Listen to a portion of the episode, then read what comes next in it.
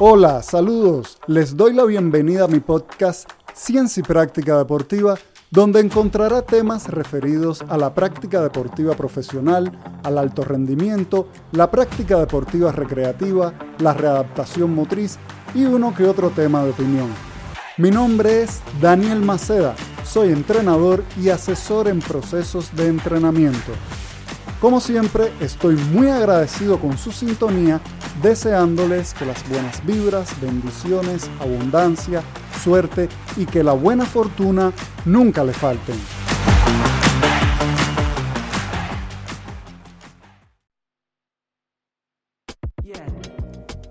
El contenido a tratar va sobre hiperlaxitud e hipermovilidad. En el gremio deportivo se suelen usar los términos hiperlaxitud e hipermovilidad de manera indiferente para describir una condición de gran movilidad articular pasiva, la cual se realiza sin un esfuerzo importante aparente, siendo esta condición más común en mujeres que en hombres. Por su parte, en medicina se le llama síndrome de hiperlaxitud articular y varios autores coinciden en que este síndrome se manifiesta con dolores en el sistema osteomioarticular. Estos dolores, que pueden ser generalizados o no, mayormente se acompañan de signos inflamatorios y degenerativos articulares, derivados de tener mayor elasticidad articular que la población media general.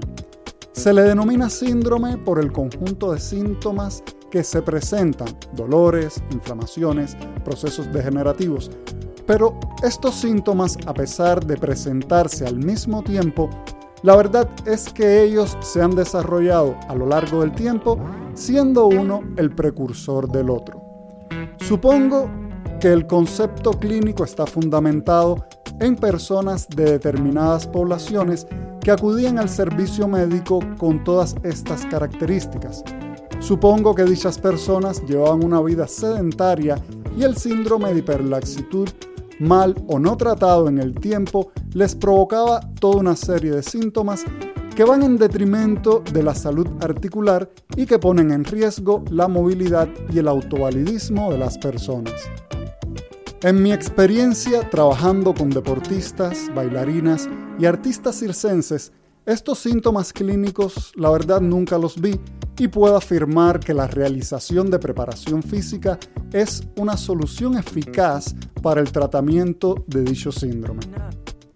Lo primero que debemos entender es que la hiperlaxitud es una condición que presentan determinados tejidos los cuales carecen de tensión, mientras que la hipermovilidad se da en las articulaciones por cuestiones congénitas o adquiridas. La hiperlaxitud es una condición congénita de los tejidos que está relacionada con diferentes alteraciones en las fibras de colágeno que forman parte del tejido conectivo. En las fibras de colágeno se han observado diferentes relaciones de proporciones anormales del colágeno tipo 1 y tipo 3.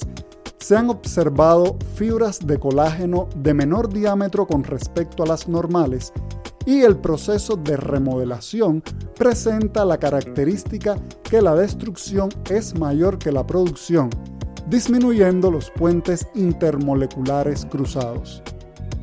El colágeno es una proteína con un nivel alto de organización estructural que proporciona una ultraestructura fibrosa que se tiene que estar renovando continuamente.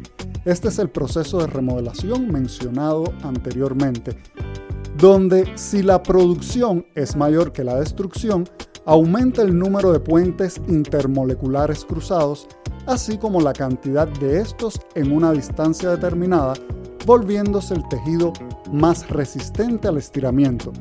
Pero si es todo lo contrario, como es el caso que nos atañe, el tejido se va a estirar mucho más ante la solicitación mecánica. Los tipos de colágeno afectados son Colágeno tipo 1, que se encuentra en los tendones, huesos, piel, dentina, ligamentos, aponeurosis, arterias y útero. Colágeno tipo 2 se encuentra en el cartílago articular, cartílago hialino, cartílago esternal, en las regiones internas del disco intervertebral y los meniscos.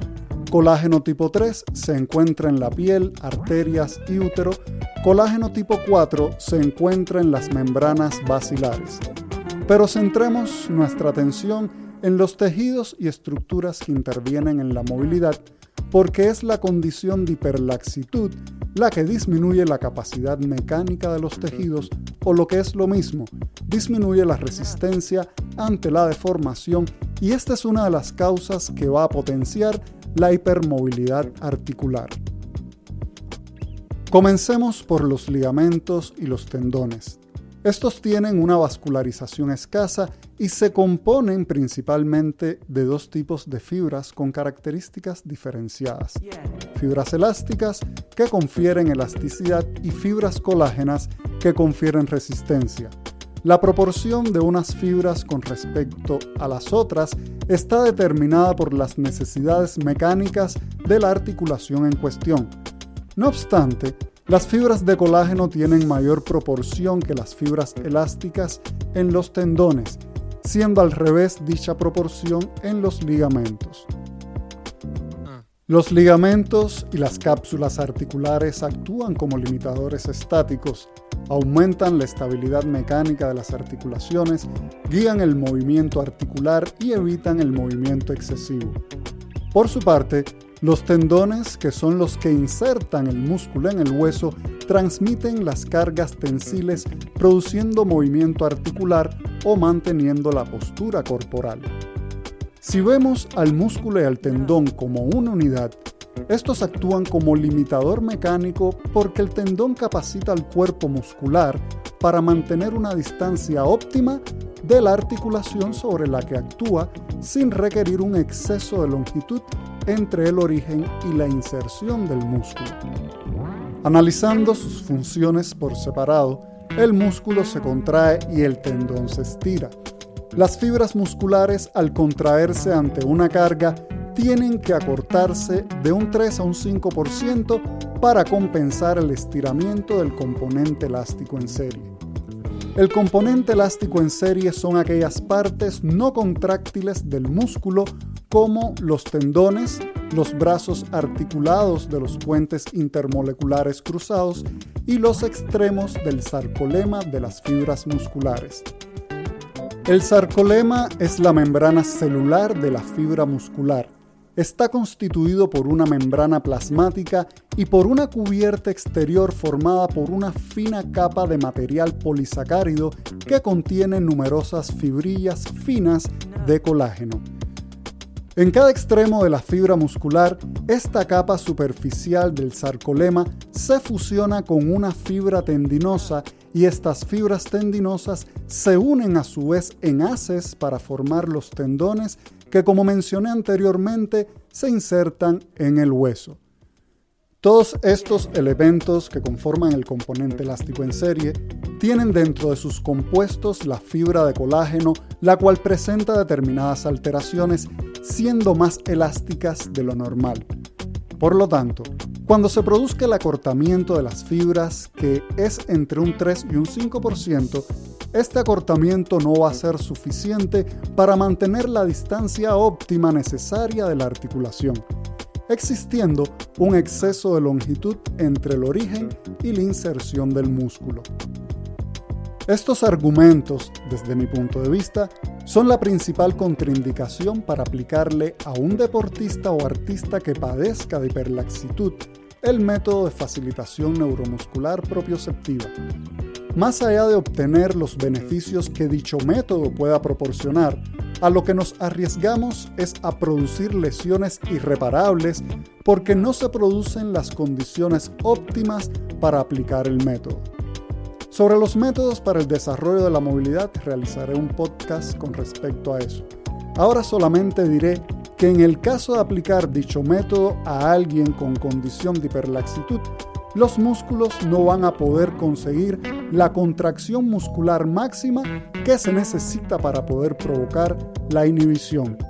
Al no poder provocar la inhibición, no existirá la relajación necesaria para el consiguiente estiramiento. Por lo tanto, se podría provocar una lesión. Para determinar si una persona presenta una condición de hiperlaxitud generalizada o local, se deben hacer las pruebas pertinentes. No por medir solamente la movilidad de una articulación se puede afirmar que una persona tiene condición de hiperlaxitud. Y a pesar de que cada especialidad tiene sus protocolos de evaluación y sus normas, es fácil identificar una persona no entrenada con hiperlaxitud porque cuando se establece la relación entre movilidad pasiva, activa y fuerza máxima isométrica, vemos diferencias muy grandes entre estos indicadores. En el caso de la hipermovilidad, inestabilidad articular, no es más que la carencia de un eje anatómico estable o fuera de lugar donde van a concurrir las diferentes fuerzas en el momento que se realice un movimiento. Dicha condición puede ser congénita o provocada. Puede ser congénita por presentar deformaciones en la o las articulaciones, porque la falta de fuerza isométrica para cortar los músculos no es la suficiente para brindar una base sólida para el movimiento y por un aumento de la elongación de los tejidos por la pérdida de sus características mecánicas. Puede ser provocada por la aplicación equivocada o mal dosificada de métodos de entrenamiento para incrementar la movilidad articular y provocar un desbalance por exceso de fuerza de los grupos agonistas y exceso de estiramiento de los grupos antagonistas. Cuando la causa es congénita, mediante años de preparación física y según las exigencias planteadas, esta condición se puede disminuir en los tejidos que intervienen en el movimiento. Podemos poner como ejemplo las deportistas de gimnasia artística y rítmica que mediante el cumplimiento de programas de rendimiento muy exigentes pueden llegar a tener altos niveles de fuerza máxima relativa y de movilidad articular. En el caso de las personas que no han llevado una vida deportiva activa, ni que han realizado preparación física, llegan a la adultez con toda una serie de problemas que ya no se pueden resolver, pero que la preparación física puede frenar o disminuir un poco. Se pueden citar ejemplos de casos extremos que producto de una fuerza pueden perder la relación articular, lo que comúnmente se llama desmontar, sobre todo a nivel de hombro, la articulación glenomeral y en algunos casos la rodilla. Otro ejemplo son las mujeres que pueden presentar, entre muchas otras cosas, una hiperlordosis lumbar con artrosis facetaria. En caso de no realizar los ejercicios necesarios para frenar el desarrollo del hiperlordosis, los dolores provocados por la artrosis van a ir en aumento hasta que la única opción que le queda a la persona es someterse a una operación para la cual no se dan garantías. Cuando la causa es provocada, este es el caso del deporte de alto rendimiento, es por una mala planificación de todo el contenido de entrenamiento o porque la planificación no existe. Lo más común y sobre todo en edades tempranas es la excesiva y única aplicación de ejercicios de preparación física especial dentro del programa de entrenamiento.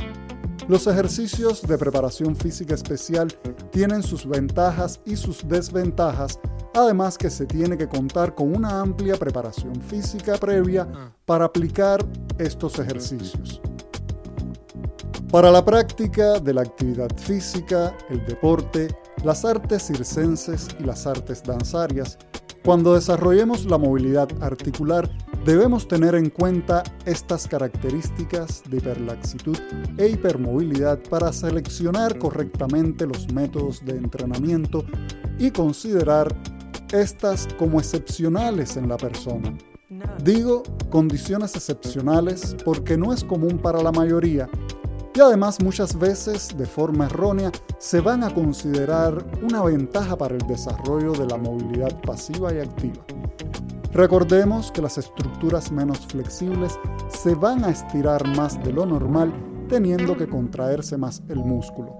Por otro lado, estas condiciones van a representar un problema para el desarrollo de todas las capacidades que dependen del desarrollo de la fuerza, como la flexibilidad activa, la fuerza general, la fuerza especial y la ejecución de habilidades técnicas. Esto tiene que ver con lo que es la fuerza aplicada.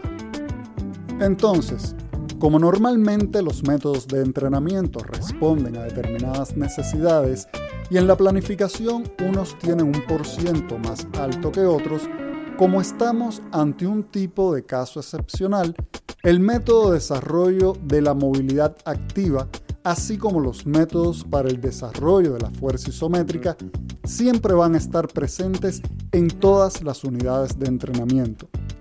Los métodos para el desarrollo de la fuerza isométrica favorecerán el desarrollo de la fuerza así como el acortamiento del músculo. Por su parte, el método para el desarrollo de la movilidad activa también tributará a la ganancia de fuerza. En el entrenamiento de la fuerza isométrica, se van a seleccionar diferentes ángulos donde se va a mantener la contracción muscular y sugiero no aplicar este método solo. Siempre se debe aplicar combinado con otros métodos para el desarrollo de la fuerza. Con respecto a la flexibilidad activa, se deben controlar los ángulos para el movimiento y se deben combinar ejercicios en los cuales aplique el menor impulso posible o ningún impulso. Esto se puede apreciar bien en el trabajo de piernas en gimnasia artística, rítmica y patinaje artístico que se realizan pateos de gran amplitud. La cuestión es que cuando se realiza el pateo, los músculos van a controlar el movimiento hasta cierto ángulo de amplitud. Después de ese ángulo, mientras más grande es el recorrido, menos control habrá por los músculos y más inestabilidad existirá en las articulaciones. A modo de conclusión, puedo decir que la hiperlaxitud es una condición de los tejidos y que la hipermovilidad es un estado patológico de las articulaciones, las cuales debemos tener en cuenta al momento de planificar nuestros entrenamientos y que siempre va a ser necesaria la aplicación de protocolos para la evaluación y control de la movilidad articular en nuestros deportistas y clientes y en caso de concluir que estamos ante un caso que presenta hiperlaxitud, ya sea local o generalizada, aplicar los métodos de entrenamiento convenientes para el desarrollo de la movilidad, teniendo prioridad la movilidad activa por encima de los demás métodos. Y en el caso de la fuerza, siempre van a estar presentes los métodos para el desarrollo de la fuerza isométrica. Como siempre, le estoy agradecido por su sintonía. Entrene fuerte y que tenga un feliz día. Muchísimas gracias.